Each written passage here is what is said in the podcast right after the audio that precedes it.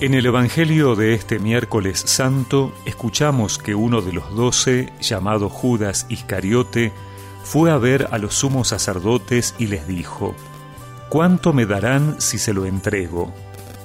Y resolvieron darle treinta monedas de plata. Desde ese momento, Judas buscaba una ocasión favorable para entregarlo. El primer día de los ácimos, los discípulos fueron a preguntar a Jesús, ¿Dónde quieres que te preparemos la comida pascual? Él respondió, Vayan a la ciudad, a la casa de tal persona y díganle, el maestro dice, se acerca mi hora, voy a celebrar la Pascua en tu casa con mis discípulos. Ellos hicieron como Jesús les había ordenado y prepararon la Pascua. Al atardecer, estaba a la mesa con los doce, y mientras comían Jesús les dijo, Les aseguro que uno de ustedes me entregará. Profundamente apenados, ellos empezaron a preguntarle uno por uno, ¿Seré yo, Señor? Él respondió, El que acaba de servirse de la misma fuente que yo, ese me va a entregar. El Hijo del Hombre se va, como está escrito de él, pero hay de aquel por quien el Hijo del Hombre será entregado, más le valdría no haber nacido. Judas, el que lo iba a entregar, le preguntó, ¿Seré yo maestro? Tú lo has dicho, le respondió Jesús.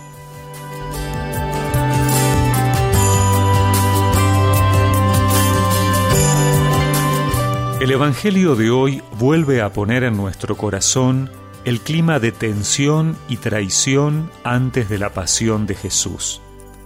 Judas va a vender su amistad con Jesús ante las autoridades que lo quieren matar, y lo hace por 30 monedas de plata, el precio que se pagaba por un esclavo.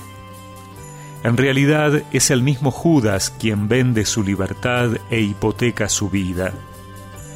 Jesús les había advertido varias veces a sus discípulos que se cuidaran de la codicia, de la tentación del dinero. Es una invitación a estar atentos. Nosotros, que tal vez podemos decir hoy, yo nunca hubiera hecho lo de Judas, porque a veces también podemos llegar a tener que optar entre dedicarle tiempo a generar más dinero o dedicarle tiempo a Dios y los hermanos podemos creer que la felicidad estará en asegurar lo material y olvidarnos de los valores del Evangelio. El dramatismo de esta escena nos invita a revisar nuestra relación con Jesús y recordar que, a pesar de todo, Él muere por nosotros y abre sus brazos a la reconciliación.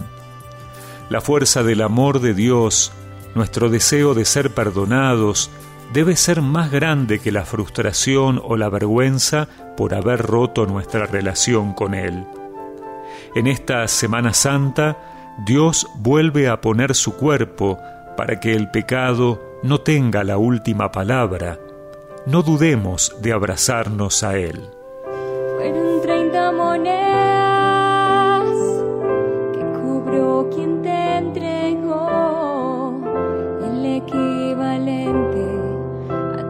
crucifixión. Solo treinta monedas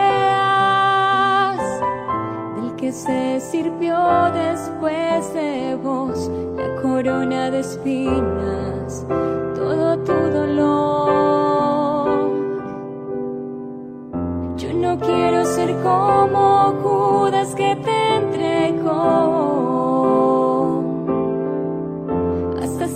monedas a tu flagelación.